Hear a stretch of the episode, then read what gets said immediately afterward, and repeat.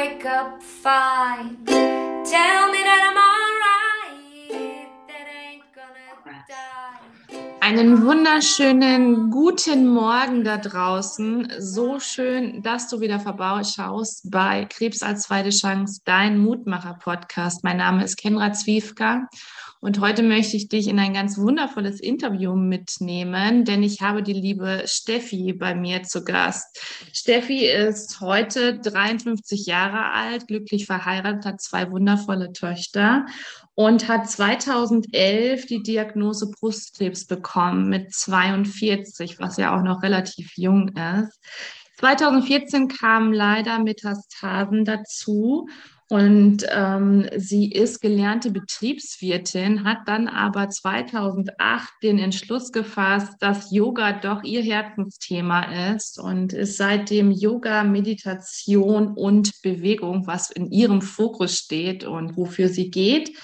Und hat auch seit 2014 unter anderem die ketogene Ernährung in ihr Leben geführt. Darüber sprechen wir heute, was ich ein super spannendes Thema finde. Und Yoga mit Krebs oder Yoga und Krebs, was ihr Steckenpferd ist. Liebe Steffi, ich freue mich so sehr, dass du da bist. Herzlich willkommen.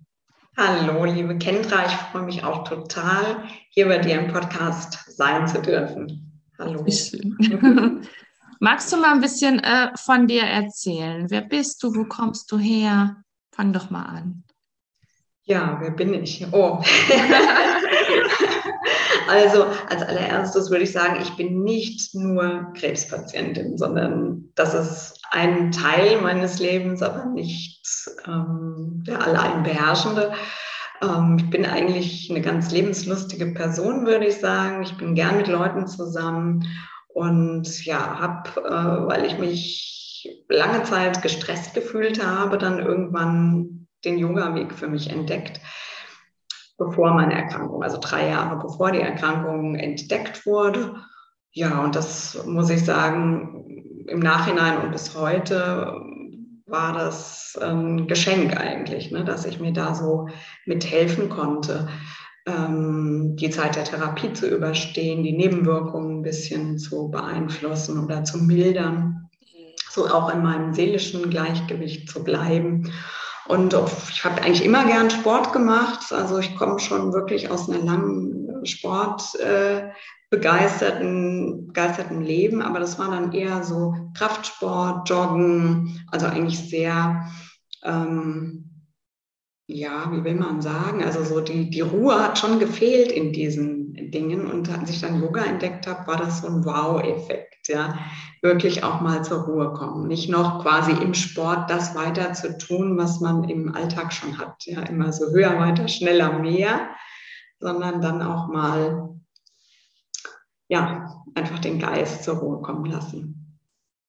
Und ja, bin jemand, der sich auch schon immer für Ernährung interessiert hat und auch immer dachte, ich ernähre mich gesund. Und wie gesagt, Keto war dann auch noch mal ähm, ja, eine wunderbare Entdeckung im Zusammenhang mit der Erkrankung.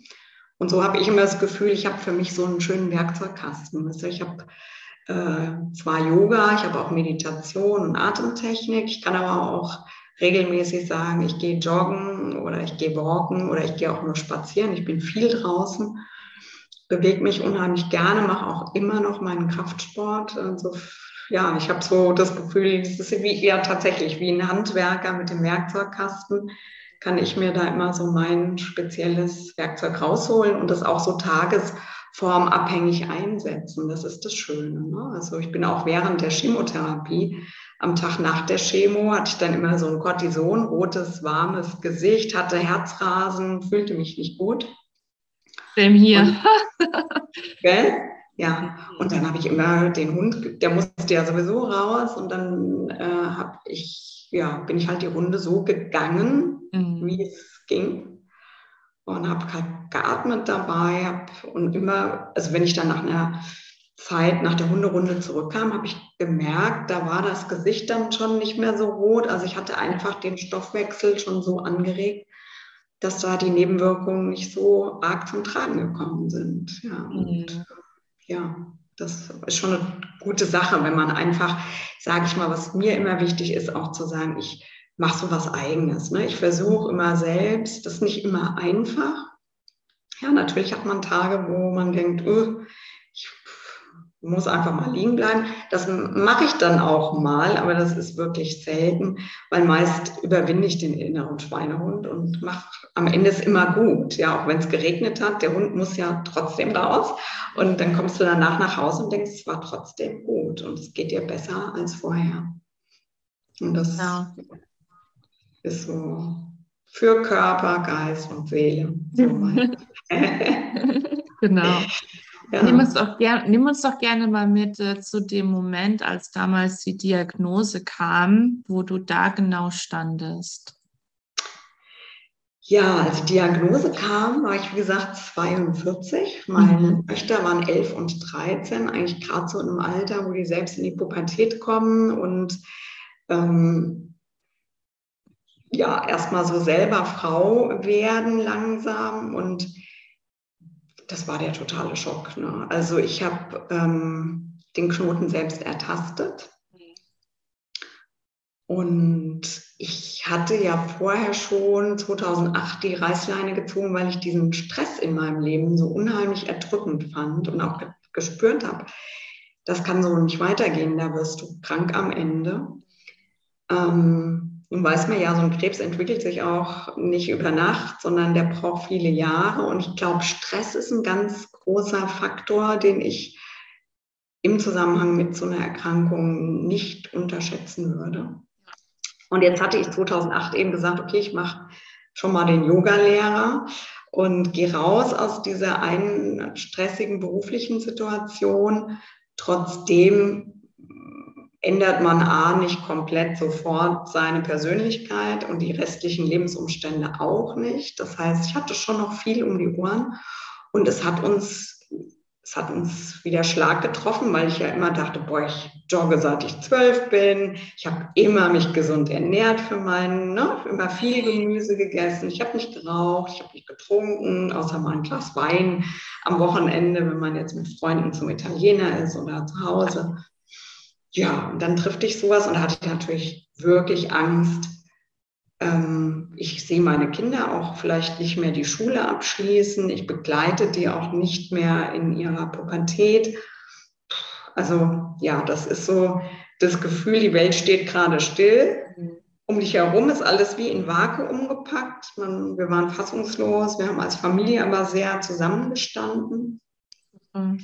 und haben es den Töchtern halt auch mit 11 und 13, den haben wir das schon erzählen müssen und auch wollen. Ich war immer sehr offen, ohne jetzt Ängste zu schüren. Ja, natürlich hatte ich bei der Erstdiagnose, war ich noch der festen Überzeugung, ich mache das jetzt alles, Schulmedizin und dann ist das Thema hoffentlich abgeschlossen. Und so habe ich das auch meinen Töchtern signalisiert. Also ich glaube, und wie gesagt, mit dem, was ich dann noch direkt einsetzen konnte, Natürlich war mir während der Chemo übel und natürlich hatte ich Nebenwirkungen, die man so hat, ja.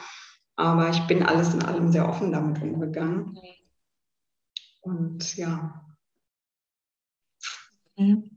Dann kam 2014 kam dann ähm, das nächste hinzu. Ähm, war das genau an der gleichen Stelle? War das ein ähm, Rezidiv oder was war das? Nee, genau? das waren tatsächlich Knochenmetastasen. Oh, ähm, die waren am Schulterblatt, so wie so ein Lampion rund ums Schulterblatt und an der mhm. Wirbelsäule von oben HWS, BWS, LWS, also komplett.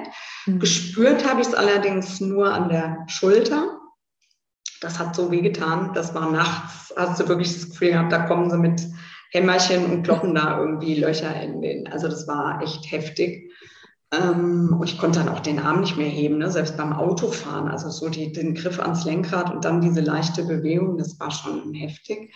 Und ich hatte aber blöderweise anfänglich gedacht, das wäre eine Verletzung aus dem Yoga. Ich habe gedacht, ne, ich machte so eine Bewegung, Arme über den Kopf und plötzlich buff. Ja, das war so das Erste, was wehgetan hatte. Und ich hatte kurz vorher tatsächlich auf der anderen Seite so eine Verletzung und war da auch beim Orthopäden. Und dann war es so eine Yoga, irgendwie hatte ich mir da wehgetan. Und dann bin ich bei der rechten Seite davon ausgegangen, es ist das Gleiche. Und dachte noch, oh, wie doof, jetzt hast du da keine Ahnung, acht Wochen oder wie lange hast du linke Seite gehabt und bin dann auch nicht direkt sofort zum Arzt, weil ich dachte, na ja, ne? Aber das wurde dann so massiv, dass ich nachts auch gar nicht mehr schlafen konnte. Und dann irgendwann denkt man sich schon so, äh, ja, und dann war es soweit geschehen, obwohl ich ja noch unter Tamoxifen auch stand. Also quasi, ich hatte Hormon- und HER2-Neu-positiven Brustkrebs. Ne? Ja. Okay. Genau, so war es. Und das ist nochmal ein anderer Schock. Also dann mhm. denkst du wirklich, jetzt ist es nicht mehr fünf vor zwölf, jetzt ist es fünf nach zwölf. Also das war, ja, man ist ja dann plötzlich so unheilbar erkrankt, Palliativpatientin, das sind alles Worte, die haben nochmal eine ganz andere, ja, Kraft oder Wirkung. Ja, ja, ja natürlich, klar. Und ähm, wie ging es dann weiter? Du hattest eben schon mal im Vorgespräch erzählt, dass dein Onkologe damals schon sagte, als du gefragt hast, wie soll ich mich denn ernähren? Da sagte er so, ja, machen Sie mal genauso weiter wie bisher und ähm, müssen Sie nicht so wirklich viel ändern. Ähm, wie bist du dann äh, zu dieser ketogenen Ernährung gekommen? Also wie gesagt, bei der Erstdiagnose hatte ich mir schon, das macht, glaube ich, jeder Krebspatient, dass er im ersten Moment denkt, okay, jetzt habe ich Krebs bekommen, was mache ich selbst noch? Was kann ich besser machen? Und dann, glaube ich, fragt wahrscheinlich jeder oder jeder zweite, dritte, kann ich irgendwas mit der Ernährung machen? Ja. Und als es dann hieß, ach ja, Sie machen schon alles gut. Und ich habe ja sicher auch schon viel gut und richtig gemacht. Ja ähm, und ändern sie da nichts, dann hast du im ersten Moment das Gefühl, okay, ich möchte ja jetzt auch nicht die Gefahr eingehen, dass ich die schulmedizinische Wirkung, ne, die Medikamente, die ich ja bekomme, dass die irgendwie durch eine Ernährungsumstellung, dass da irgendwas gefährdet wird. Und dann habe ich diese Bücher genommen und im ersten Abschnitt erstmal ähm, ins Regal zurückgepackt und habe die da ein paar Jahre stehen lassen. Und als dann die Diagnose jetzt kam mit den Metastasen, da war für mich klar, okay, da habe ich doch diese Bücher. Und man, natürlich googelt man vielleicht auch, wie ist denn so ein mittleres progressionsfreies Überleben mit Metastasen? Und das wäre in meinem Fall 15 Monate, habe ich da irgendwo gelesen, mit der tollen Therapie, die ich bekam.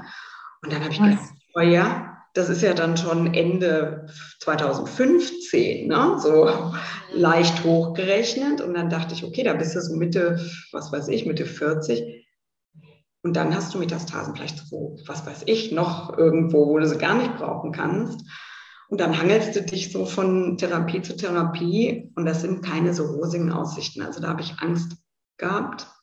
Und dann dachte ich mir tatsächlich, okay, ich lese mir die Bücher nochmal durch. Auch mein Mann hat sich da nochmal Literatur aus den USA beschafft und hat sich durchgelesen. Also Ulrike Kämmerer haben wir gelesen, Thomas Seyfried hat mein Mann noch gelesen, wirklich so ein Humanbiologe, der auch an dieser Thematik forscht. Und ähm, danach haben wir beide gesagt, das machen wir jetzt. Wir stehen so mit dem Rücken zur Wand, dass uns ja, ich hatte jetzt irgendwie nicht das Zutrauen, dass mich die Schulmedizin nochmal heilen kann. Das verspricht sie dir ja auch nicht in dem Moment. Und dann bin ich auch direkt äh, an meine Schränke und habe gesagt, so, was kann alles weg?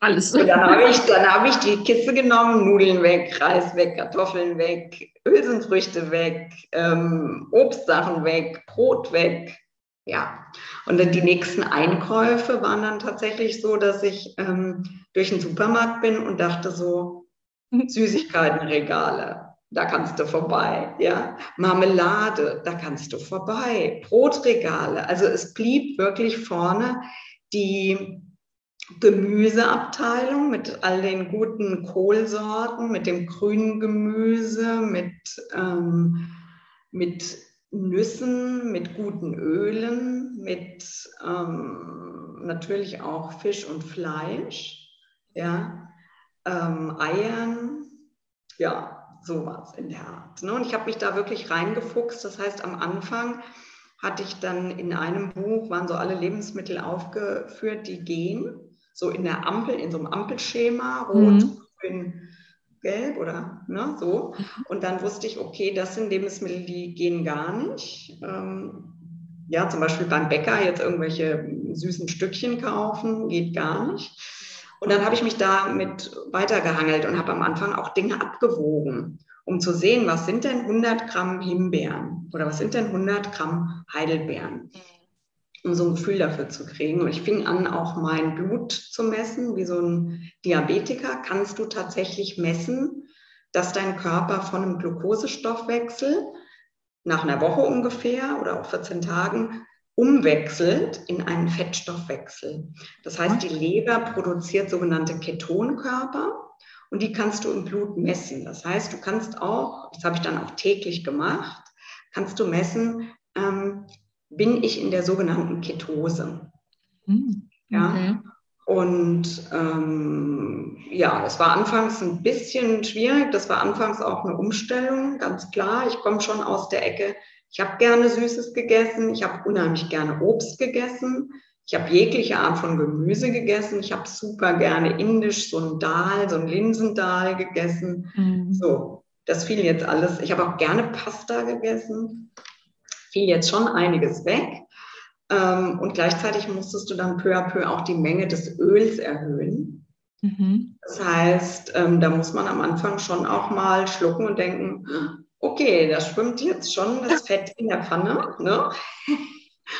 um, ja, aber anders wirst du ja nicht satt. Also es ja. ist bei der ketogenen Ernährung so, dass du tatsächlich ähm, 80 Prozent deiner Kalorien des Tages aus Fett zu dir nimmst. Ja, dann ähm, hast du noch 15 Prozent aus Protein, Eiweiß, ja, sprich alles so Fisch, Fleisch etc. Und nur 5 Prozent deiner Kalorien sind tatsächlich Kohlenhydrate. Und das ist ähm, eine Umstellung. Also wenn man mal ganz kurz sagt, ich habe jetzt einmal so einen schönen Vergleich gesehen, da hast du ein Brötchen gehabt, aufgestimmt Vollkornbrötchen mit Butter und Marmelade. Das hat ungefähr 46 Gramm Kohlenhydrate. Und als Ketarier sollst du 20 Gramm am Tag essen. Oh, krass, okay. Da siehst du, ähm, ja, und jetzt, wenn ich mal denke, okay, esse ich halt ein halbes Brötchen, damit wäre ich dann aber auch durch am Tag. Oh. Mhm. Dann könnte ich nur noch äh, Fleisch pur essen und dann den Rest mit äh, Kännchen austrinken. Ja, also man muss schon umstellen. Es ja. ist eine Umstellung, aber es geht. Mein Mann macht das mit seit acht Jahren und ja, uns geht gut. Ich habe super Blutwerte. Ja, ähm, ich habe nicht abgenommen, ich habe nicht zugenommen. Mein Mann, der hat abgenommen, aber das war auch okay. Der wollte das eigentlich auch. Also du kannst mit Keto alles. Du kannst mit Keto dein äh, Gewicht halten, du kannst zunehmen. Ich kenne auch Leute, die haben mit Keto, weil sie schon ausgezehrt waren vom Krebs, die haben auch 12, 13 Kilo wieder zugenommen. Wow. Geht. Ja, Super. ja, genau. Ja, und ich fühle mich gut, ich bin, ich habe Energie, alles fein. Also für mich überhaupt keine Frage, jemals wieder was anderes zu tun. Ja. Mega spannend, das Thema auch. Ähm, du hast ja eben gesagt, dass du ganz viele Kurse gemacht hast, sei es jetzt auch Yoga, Meditation und vor allem Bewegung. Du hast eben schon gesagt, dass du vor der Krebsdiagnose oder schon eigentlich ähm, dein Leben lang sehr sportlich warst. Ähm, würdest du sagen, dass das auch dafür da oder dass es auch so gesehen ähm, ein Zeichen dafür ist, dass du keine Fatigue hattest und kein äh, Lymphödem? Tatsächlich bin ich davon überzeugt. Also ich hatte auch ähm, acht bis zehn befallene Lymphknoten. Mhm die entfernt wurden. Mhm. Ähm, ich habe beidseitige Brustamputation, Bestrahlung. Also ich hätte durchaus Narben am Körper, die Lymphödem vielleicht irgendwie begünstigen würden. Da habe ich überhaupt kein Problem damit. Ähm, Fatigue ebenso. Also natürlich stehe ich oft morgens auf und denke so, oh, ich bin kaputt. Ja, ähm, aber ich laufe los. Ja, also es ist wirklich ganz selten, dass ich mal nicht die Jogging-Schuhe nehme und nur walke. Ich mache das mittlerweile so, dass wenn ich Therapie habe und das Gefühl habe, okay, da könnte jetzt vielleicht auch ein bisschen Magen-Darm dazukommen und ich fühle mich dann noch mal ein bisschen schlapper, dann mache ich vielleicht einfach mal so eine Walking-Runde und ähm, ja, bewege dann irgendwie die Arme mit, mache da so ein bisschen oder gehe an meine Kurzhanteln und mache da ein bisschen Krafttraining. Also ich passe das immer sehr der Tagesform an, Aber ich ähm, lasse mich auch nicht vom Schweinehund jetzt irgendwie auf die Couch zwingen, sondern ich habe den Hund, der muss sowieso raus, aber auch ohne Hund. Ich denke, ich würde auf jeden Fall ähm, rausgehen, weil ich immer, egal wie schlapp man vorher ist, nachher immer das Gefühl habe, es hat dir gut getan, es geht dir besser als vorher. Und es gibt ja zwischenzeitlich auch Studien, gerade zur Fatigue, die sagen, Bewegung verbessert diese chronische Erschöpfung. Ja, es ist einfach so. Die wird nicht besser, indem man sich hinlegt. Und ich weiß das von, ich muss mich mal gerade anders setzen. Ich weiß das ähm, tatsächlich, ich hatte früher ähm, und auch jetzt, ich habe eher niedrigen Blutdruck und da ist es echt auch wichtig, dass man in die Bewegung geht. Und, ja. Absolut. Ja. Genau. Ähm, und das ist jetzt auch dein, dein Steckenpferd, sagtest du ja auch, ne? Also was mhm. gerade so Yoga und Krebs angeht und ähm, vor allem auch die Bewegung. Äh, wie können wir da, wie können wir uns das so vorstellen? Also wie begleitest du andere? Also ich habe regelmäßig, ähm, biete ich Yoga-Workshops an. Das sind dann zum Teil ganze Selbsthilfegruppen, die zu mir kommen. Ähm, ja, das ist auch schon immer wieder schön, weil das dann über die Jahre jetzt schon immer wieder auch zum Teil gleichbleibende Gruppen sind, wo mal jemand Neues dazukommt. Ähm, wir haben auch aktuell jetzt äh, einen Kurs laufen, der ähm, hier in Offenbach stattfindet. Gott sei Dank Corona-mäßig jetzt auch wieder ähm, live, aber auch online. Das heißt, auch jemand, keine Ahnung, im anderen Ende der Republik könnte dazu stoßen. Und das finde ich halt auch das Gute. Du bist ja, also mir selbst ging es so, dass ich während meiner Chemozeit selbst nicht unbedingt ähm, in meine Yogakurse, die ich selbst als Schüler besucht habe, gehen wollte, weil ich dachte, okay, jetzt habe ich vielleicht keine Haare auf dem Kopf oder es ist mir übel.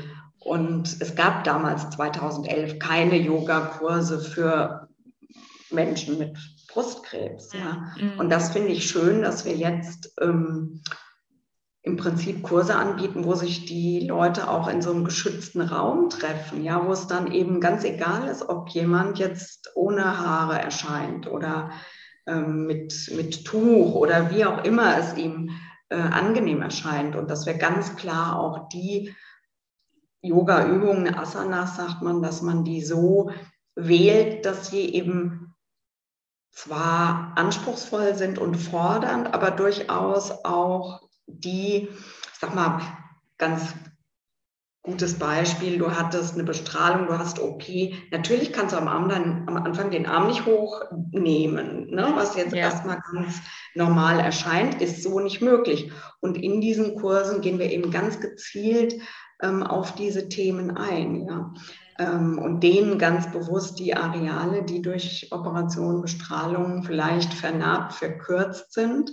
Und wir gehen aber auch zum Beispiel darauf ein, Polyneuropathie. Ja? Du hast vielleicht an den Füßen Polyneuropathie, das habe ich auch. Und ich weiß, dass es nicht einfach ist, ins, das Gleichgewicht, die Balance zu halten. Ja.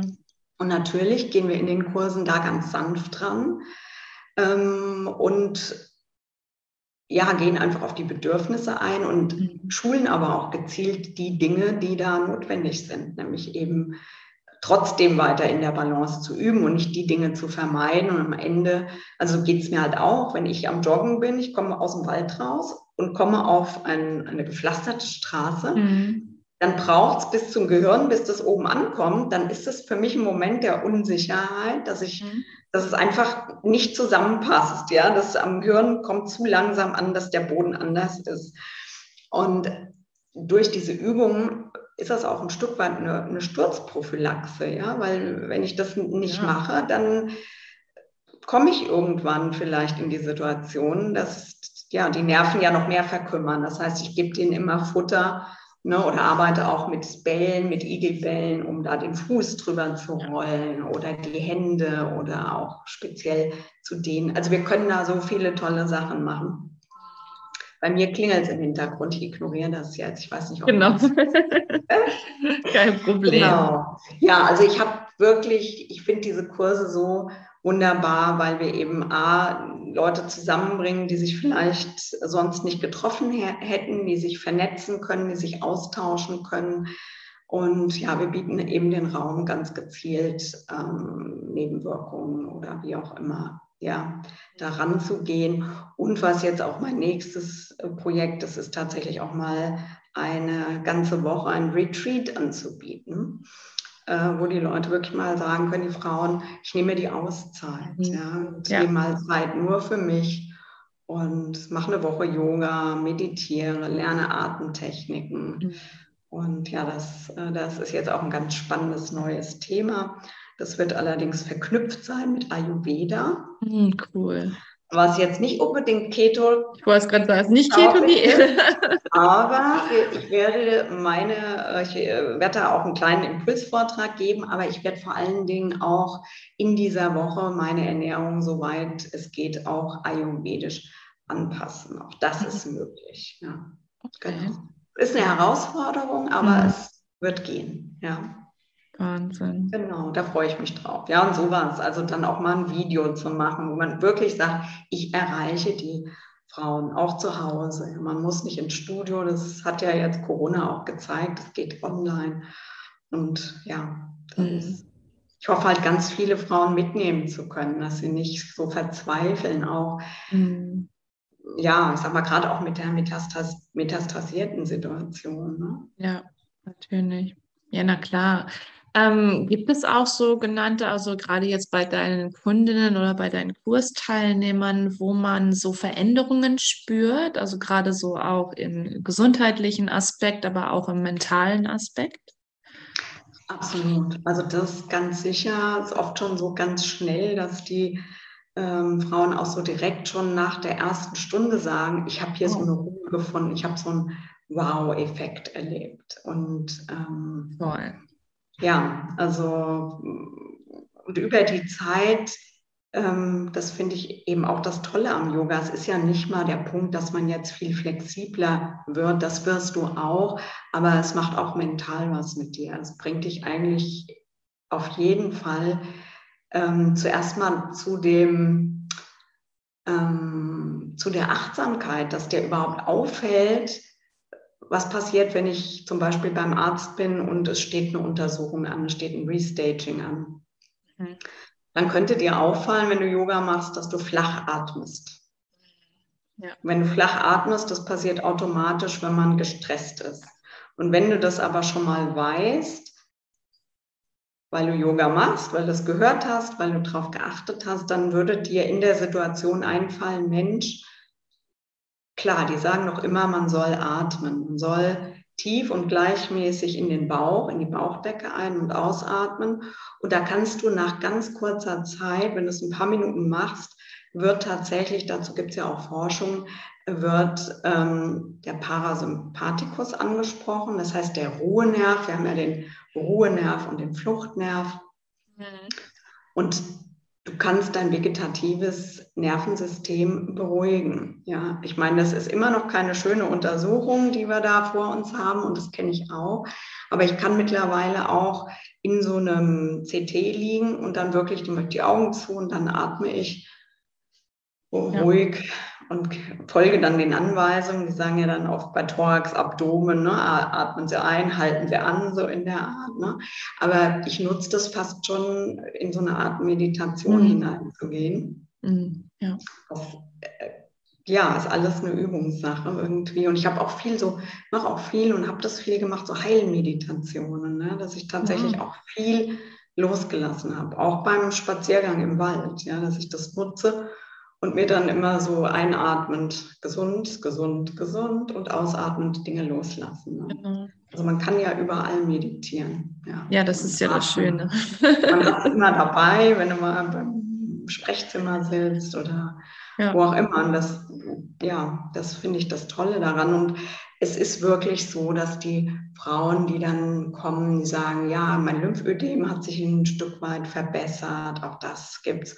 Und natürlich die Bewegung auf jeden Fall. Ne? Das, also bei mir war es ja auch so, ich habe am Anfang in der Rückenlage so einen Schulter Brücke oder man kennt man, ne? Schulter, Ja. man hebt das Gesäß und legt wieder ab. Und am Anfang, das zieht ja, wenn du dich anhebst, bis der ganze Vorderseite des Körpers wird gedehnt. Und wenn du dann noch die Arme dazu nimmst und nach hinten legst in der Einatmung, plötzlich dehnt das bis in die Fingerspitzen nach oben. Und am Anfang konnte ich die Arme gar nicht gerade nach hinten bringen.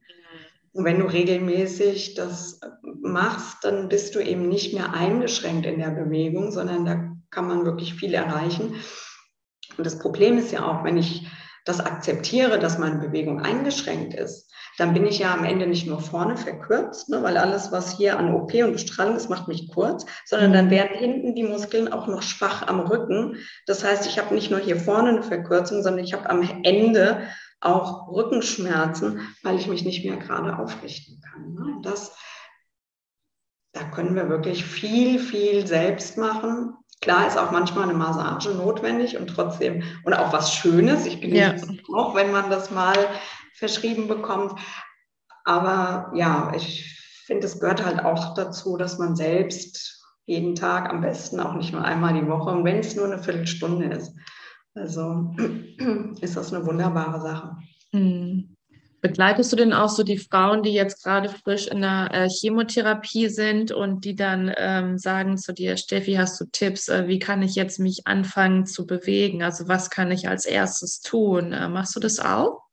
Tatsächlich kommen auf verschiedenste Kanäle einfach Hm. kommen immer wieder mal Leute auf mich zu, die dann diese Frage stellen, e- einmal über die eigene Therapie. Also ich bin ja alle drei Wochen noch in der äh, Herz mal neu Doppelblockade, da gehe ich noch zur, in die äh, ambulante Onkologie. Mhm. Ähm, und da, wer auch immer mich da anspricht, weil sie zum Teil halt, ich gehe noch zur Infusion, das heißt, ich sitze da dann auch immer einen Moment Mhm. und da trifft man halt schon immer auf Frauen. Und wenn die dann ähm, sehen, da ist so ein alter Hase, äh, wenn man ins Gespräch kommt, dann haben die schon Fragen und ich bin immer ganz froh, wenn ich da meine Erfahrungen weitergeben kann, weil da sind natürlich Ängste da. Was kann ich machen? Kann ich überhaupt irgendwas machen, wenn ich Chemotherapie bekomme? Und Mhm. ich hatte letztlich, ich habe ja jetzt auch die Yoga- und Krebsausbildung gemacht und habe da auch eine Frau kennengelernt, ähm, die selbst auch Yogalehrerin war und jetzt frisch betroffen von Brustkrebs. Und die war operiert, aber es war jetzt ähm, direkt nach der Ausbildung stand dann ihre Chemotherapie an.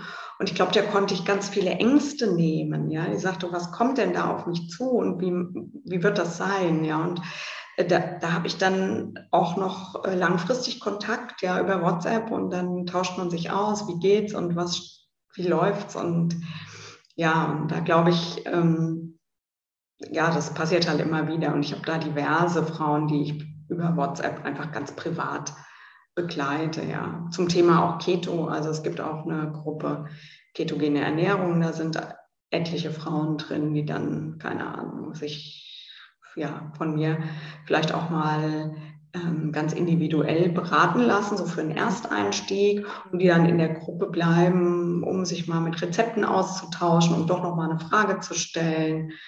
Um, ja, genauso geht es mit Yoga eigentlich über so verschiedene Themen. Ne? Die Leute finden mich entweder über meine Keto-Seite, Steffis Keto Kitchen, da ist ja unten die Möglichkeit, mich anzuschreiben. Genau. Oder auch über die Yoga-Videos, die wir schon gedreht haben, wo sie dann irgendwie meinen Namen finden. Und ich bin da immer, also ich mache das super gerne, ja, den Leuten einfach helfen, weil das einfach ein total, total erschlagende Dis, äh, Diagnose ist, die man da bekommt. Und ja, ich weiß nicht, damals, ich finde, man ist ja schon erstmal alleine in der Situation. Ne?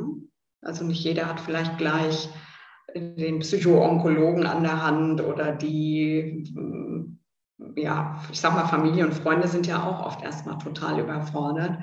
Und ich glaube, es ist Klar. ganz wichtig, dass dann so Leute wie du, wie ich, die da schon ihren Weg lange gehen, dass man auch sehen kann, wow, die hat jetzt elf Jahre auf dem Buckel zum Beispiel, ja, die hat, ich weiß nicht, ich habe 16, 22 Chemotherapien hinter mir.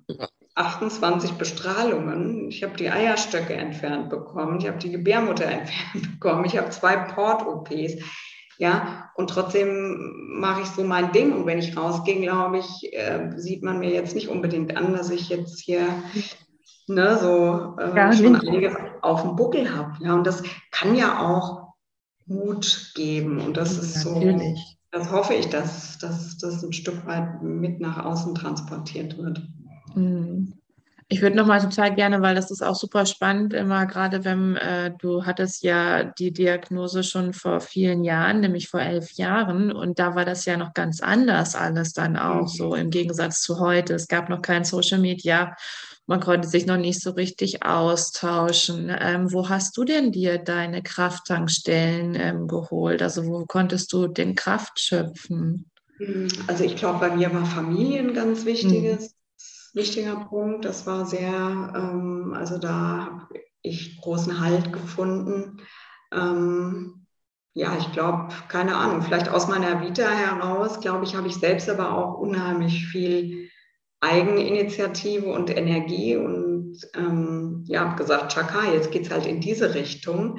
Mhm. Tatsächlich gab es wenig Austausch, aber dadurch, dass ich halt selbst immer so nach vorne war mit der Diagnose, hat man natürlich dann auch Kontakt schnell zu anderen gesucht. Also ich habe dann schon von mir aus auch aktiv äh, nach Leuten gesucht, ja, die, ja. Ja, und dann, wie gesagt, das, was ich so, mein kleiner Werkzeugkasten, wie ich es nenne, das äh, hat mir halt auch dann die Kraft gegeben. Ne? Und auch Freunde, Leute einfach weiter Freunde zu treffen und auch den Krebs nicht so massiven Raum einnehmen zu lassen, auch immer noch zu sagen, Leute, wir gehen ins Kino und ich, äh, oder wir gehen heute Abend raus und äh, wir haben ganz andere Themen. Das ist, also ich habe keine Ahnung, ich fand das dann auch sehr erfrischend, mal ganz andere Themen irgendwie zu hören und auch mal raus aus dieser, ja, auch das finde ich hilfreich. Ne? Kannst du in irgendeiner Art und Weise sagen, also das ist zwar eine krasse Frage, aber das frage ich eigentlich immer sehr gerne mit denjenigen, die eben auch an einer Krebserkrankung, ähm, ja, die eine Krebserkrankung hatten. Kannst du sagen, dass du für irgendeine Art und Weise auch dankbar bist für diese Diagnose? Das ist eine, ja, tatsächlich eine schwierige Frage. Mhm. Ähm, also sagen wir so, ich hätte die Krankheit nicht gebraucht. Ich würde sie niemandem wünschen. Ich würde mir natürlich wünschen, dass diese Krankheit irgendwann mal gar nicht mehr ähm, überhaupt in irgendein Leben tritt. Mhm. Ähm, dankbar, wie kann ich sagen, was bin ich? Also ich glaube, es hat mich spirituell reifen lassen, schneller als es vielleicht sonst geschehen wäre. Es hat mir wahnsinnig schnell dann eben gezeigt, wie viel Kraft man hat, wenn man es denn haben muss, wenn es drauf ankommt, was man für ein Kämpfen finde ich blöd. Ich bin kein Kämpfer. Ja, genau. Ja. ja. Ähm, und ich kämpfe auch nicht gegen mich selbst. Aber mhm.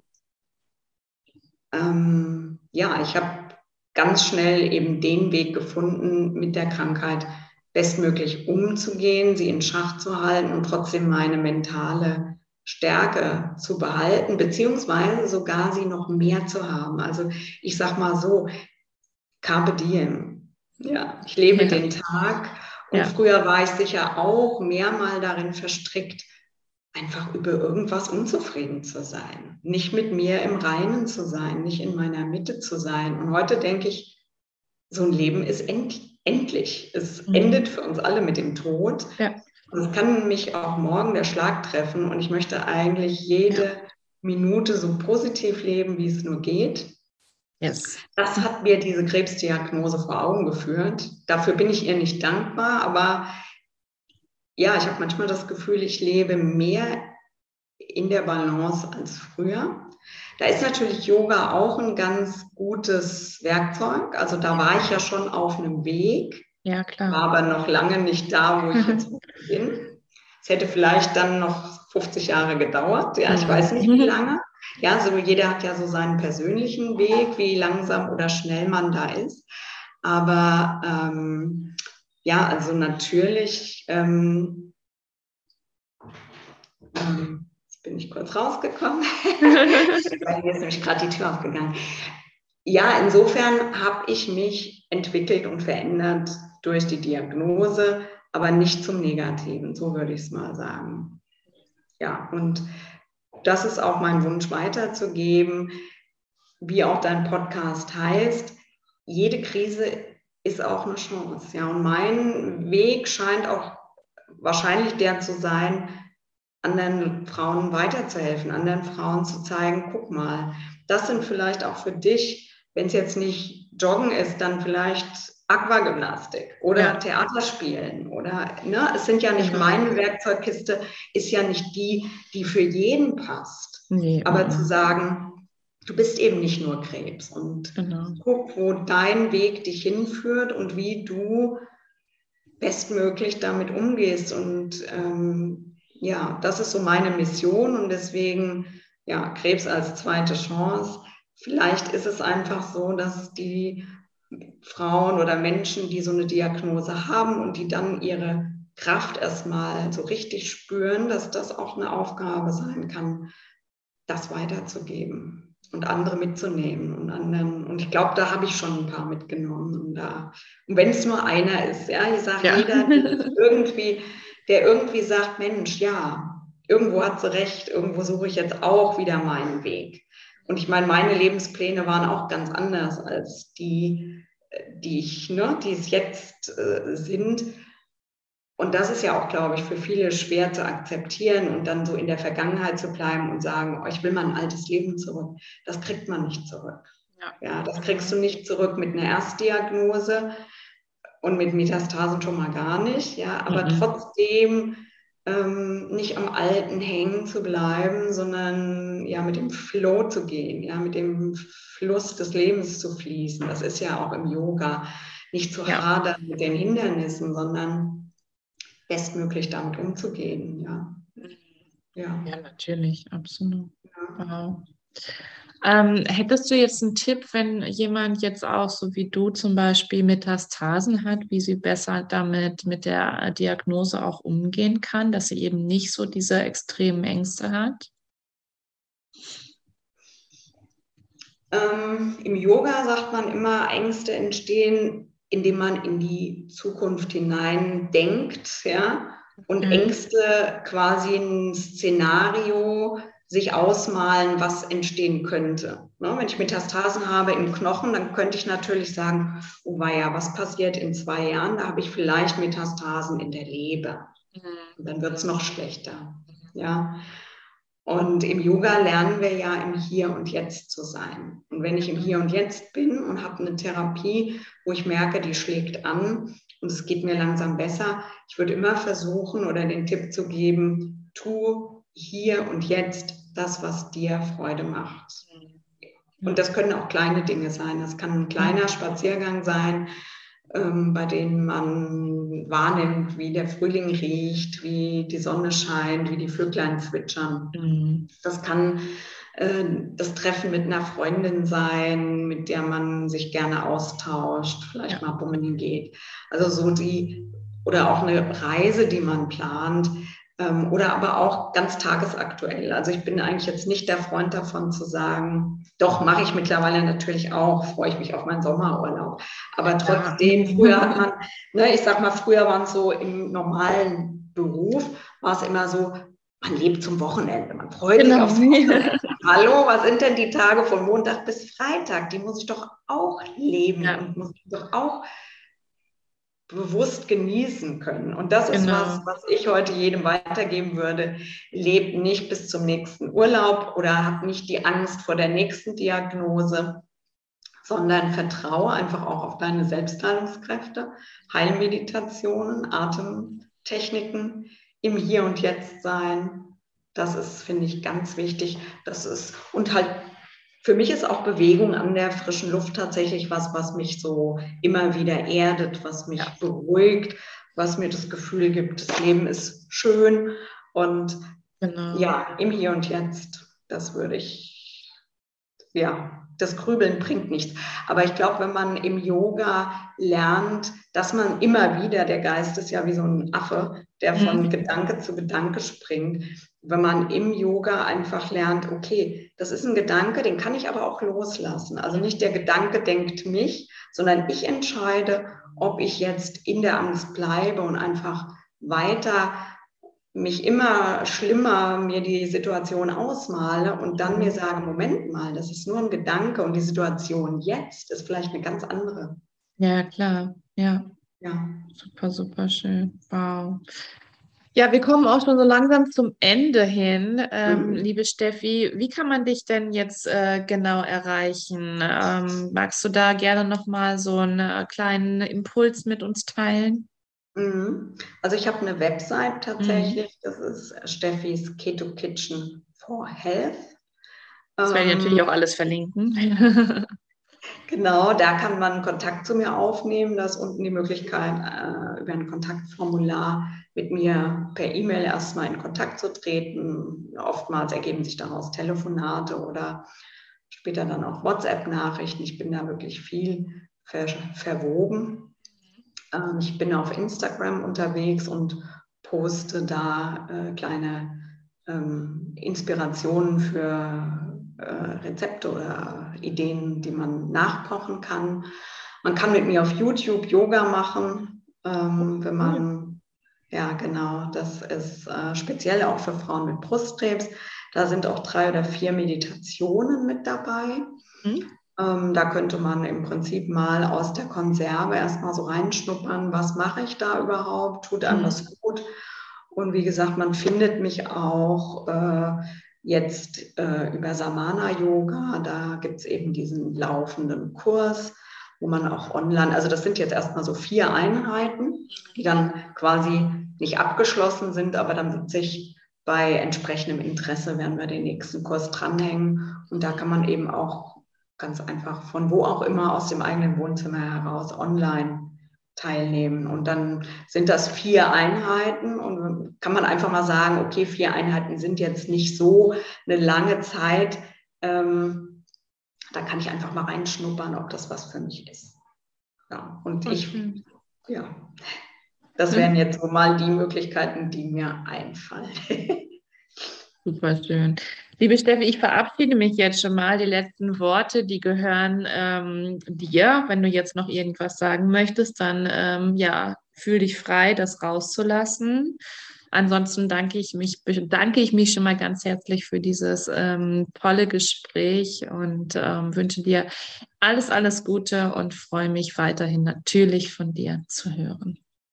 Ja, also dann das gebe ich äh, auf jeden Fall zurück, liebe Kendra. Ich danke dir sehr, dass du mir heute den Raum gegeben hast, zu, zu hören, was so meine Themen sind. Und ich wünsche dir natürlich für deinen Podcast auch alles Gute und gesundheitlich natürlich auch, dass du da noch ganz äh, froh und munter bleibst, dem Krebs quasi die rote Karte zeigst weiterhin. Und ja, auch weiterhin so in dem Thema bleibst und dich engagierst, ist ja immer wichtig, dass da viele, viele Frauen irgendwie ihre Inspiration weitergeben. Ansonsten, ja, danke ich erstmal allen, die sich bis hierher meine Worte angehört haben. Ich hoffe, ich habe vielleicht die ein oder andere draußen inspirieren können. Vielleicht ist auch ein Mann dabei. Gibt auch immer wieder Männer, die Brustkrebs, äh, an Brustkrebs erkranken. Ja, und ähm, scheut euch nicht, mit mir in Kontakt zu treten und Fragen zu stellen, wenn ich euch da irgendwie weiterhelfen kann oder beraten kann, gerne. Also ich mache das auch kostenlos, falls das irgendwie eine Frage sein sollte, weil es einfach mein Herzensthema ist. Und ähm, ich, ja, so ist es. genau. Und Keto ist auch super lecker und Yoga ist auch nicht nur, wir tanzen unseren Namen. Das, ähm, ich versuche die Gruppe da abzuholen, wo sie ist. Und ja, probiert es einfach aus, würde mich freuen. Wow, was war das für ein wundervolles Gespräch. Ich hoffe sehr, dass du ganz viel mitnehmen konntest von Steffi, wie sie ihren Weg gegangen ist und wie sie ihren Weg noch weitergeht. Und ich hoffe sehr, dass du mal bei ihr auf der Seite vorbeischaust. Ich verlinke das natürlich alles hier in den Show Notes. Und vielleicht ist es auch für dich ketogene Ernährung oder du hast eine Frage oder möchtest einfach mal Yoga machen mit Steffi, dann probier es aus, beweg dich. Es ist so wichtig, direkt nach den Chemos anfangen, sich zu bewegen und ähm, ja, spüre deinen Körper, komm in deine Mitte und teste es einfach mal. In diesem Sinne wünsche ich dir einen wunderschönen Start in die Woche, einen bezaubernden Mai. Freue mich schon auf nächste Woche, auf einen ganz tollen Gast, der dann auch wieder da sein wird. Und bleibt gesund. Danke fürs Zuhören. Danke, dass du da bist. Und alles, alles Liebe. Deine Kendra.